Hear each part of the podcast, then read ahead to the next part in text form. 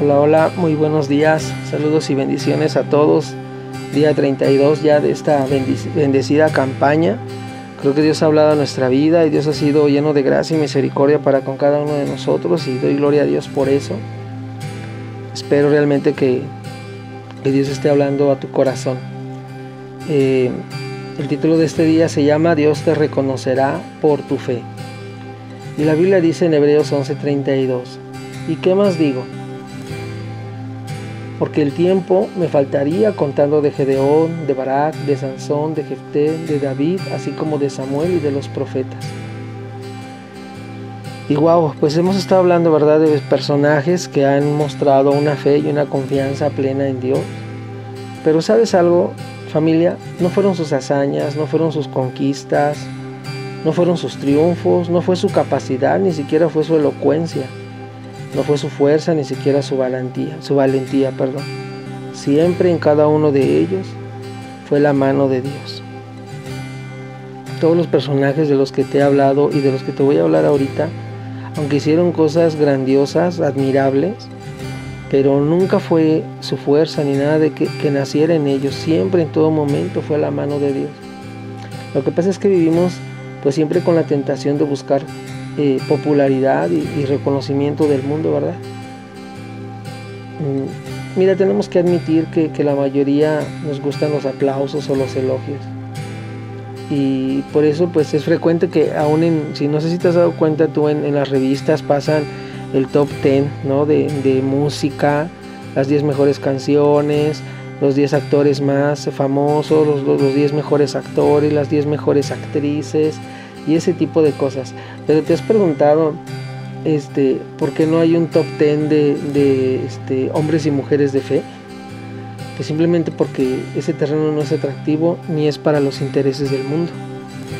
O sea, a la gente le interesa saber quién es el mejor actor, quién este, ganó tal premio, quiénes son las mejores 10 canciones, pero no están muy interesados en saber quiénes fueron los 10 hombres o mujeres de fe, ¿verdad?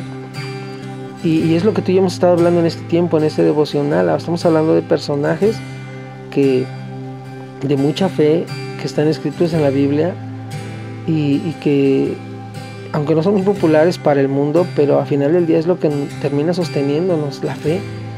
Porque los actores, las actrices pasarán de moda, son una moda, la música pasa de moda. Pero la palabra de Dios dice que el mundo y las cosas del mundo pasarán, pero su palabra nunca pasará. La fe nunca va a pasar. Todo lo que tú y yo hacemos, lo que estamos haciendo en este tiempo de meditar en el Señor, eh, tiene consecuencias eternas, mi amado, mi amado. No solamente en ti, sino en, tus generaciones también. Y, y, la verdad es de que al final del día, tú que estás tomando el tiempo para escuchar estos audios, déjame decirte, tú que estás echando ganas, que estás tratando de hacer cambios en tu vida, que estos devocionales te han tal vez motivado, provocado a, cambiar áreas en tu vida que necesitabas cambiar. Déjame decirte que Dios eh, admira tu sencillez y reconoce tu fe. La Biblia dice en Hebreos 6:10, Dios no es injusto para olvidar nuestra obra y el trabajo de amor que habéis mostrado hacia su nombre, habiendo servido a los santos y sirviéndoles aún. Dios está consciente y está pendiente de todo lo que tú haces y de esas ganas y de esa fe que tú le estás con la que estás echándole ganas el día de hoy. Y él va a compensar y él va a cumplir sus promesas. Quiero hablarte de algunos personajes así rápidamente de los que Dios hizo cosas extraordinarias. Mira, Gedeón era el hijo menor de una familia pobre. Con mucho miedo sacudía el trigo para esconderlo de temibles hombres o de los temibles hombres de Madián, que bueno, obviamente pues se lo robaban y, hacían cosas este, malas. El Señor lo visitó en algún momento para darle un nuevo carácter de fe. Un varón esforzado y valiente y con esa fuerza espiritual lo envió para destruir los ídolos de su padre y el pueblo y que bueno, tanto que su padre y el pueblo habían fabricado. En Josué 6:16 dice, Jehová le dijo, ciertamente yo estaré contigo, derrotarás a las madianitas como un solo hombre. Y así fue. Gedeón derrotó a los madianitas y Dios estuvo con él. Barak, otro personaje, fue el quinto juez de Israel. En un principio tenía un carácter miedoso Nadie pensaría que junto a Débora serían capaces de amenazar y enfrentar a los poderosos cananeos eh, comandados por Cisara, con un ejército apoyado por 900 carros de guerra provistos con ruedas que al avanzar producían daño. Dicen jueces 4:6. Y ella envió a llamar a Barak, hijo de Abinoam, de Sedes de Neftalí, y le dijo, ¿no te ha mandado Jehová, Dios de Israel, diciendo, ve, junta a tu gente en el monte de Tabor y toma contigo diez mil hombres de la tribu de Neftalí y de la tribu de Zabulón? Y con solo diez mil hombres de las tribus de Neftalí y de Zabulón vencieron al enemigo. Dios le dio la victoria a Barak y reconoció que la victoria se las había dado el Señor Todopoderoso en medio de la lluvia que paralizó y neutralizó los carros del enemigo. Fíjate qué interesante. Dice jueces 4:15. Y Jehová quebrantó a Cisara y a todos sus carros y a todos sus ejércitos a filo de espada delante de Barak. Wow. Sansón, otro personaje, la Biblia dice de Sansón que fue dedicado a Dios durante su nacimiento. Y mientras confiaba en Dios, fue un juez con fuerza física excepcional para liberar a los, israelitas de los filisteos. Cuando desobedeció a Dios por su pecado con Dalila, perdió obviamente pues el vigor físico y espiritual. Y desde ese día sus enemigos lo humillaron, le sacaron los ojos.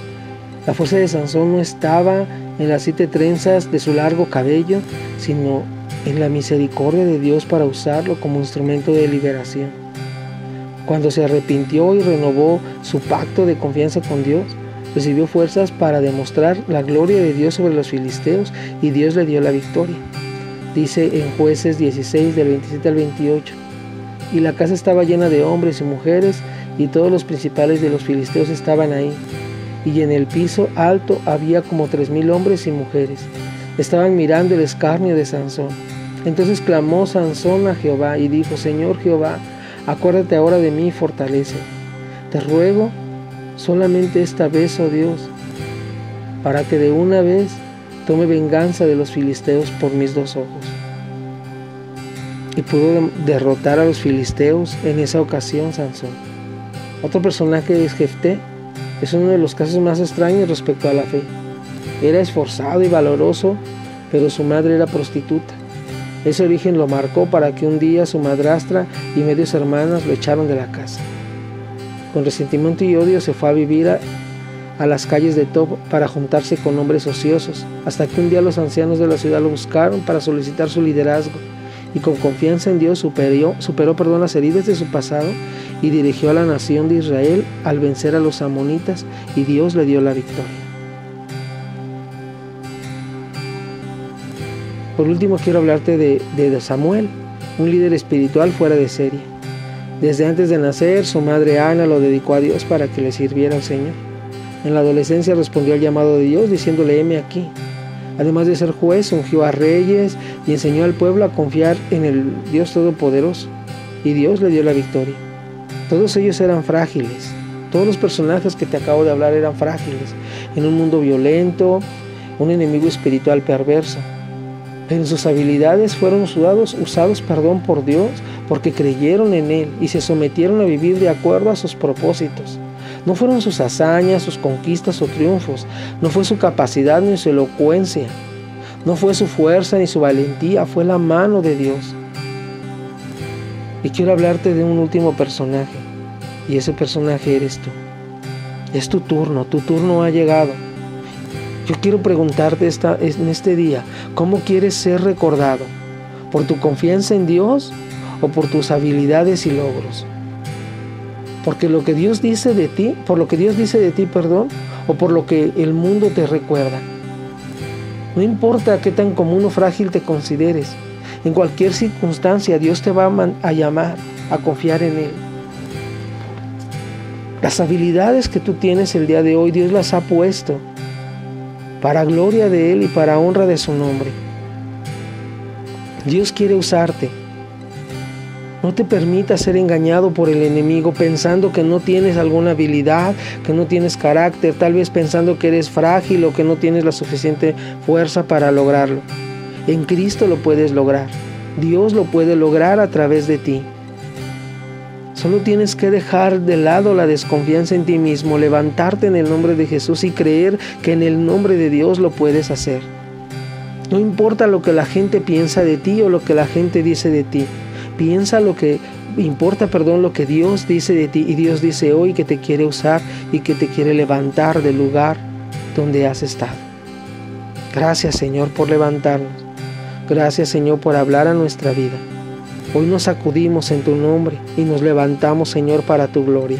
Úsanos Señor de acuerdo a tu voluntad y que sean tus propósitos hechos en nuestra vida. Te doy la gloria, Señor, la honra y la alabanza por los siglos de los siglos. Amén.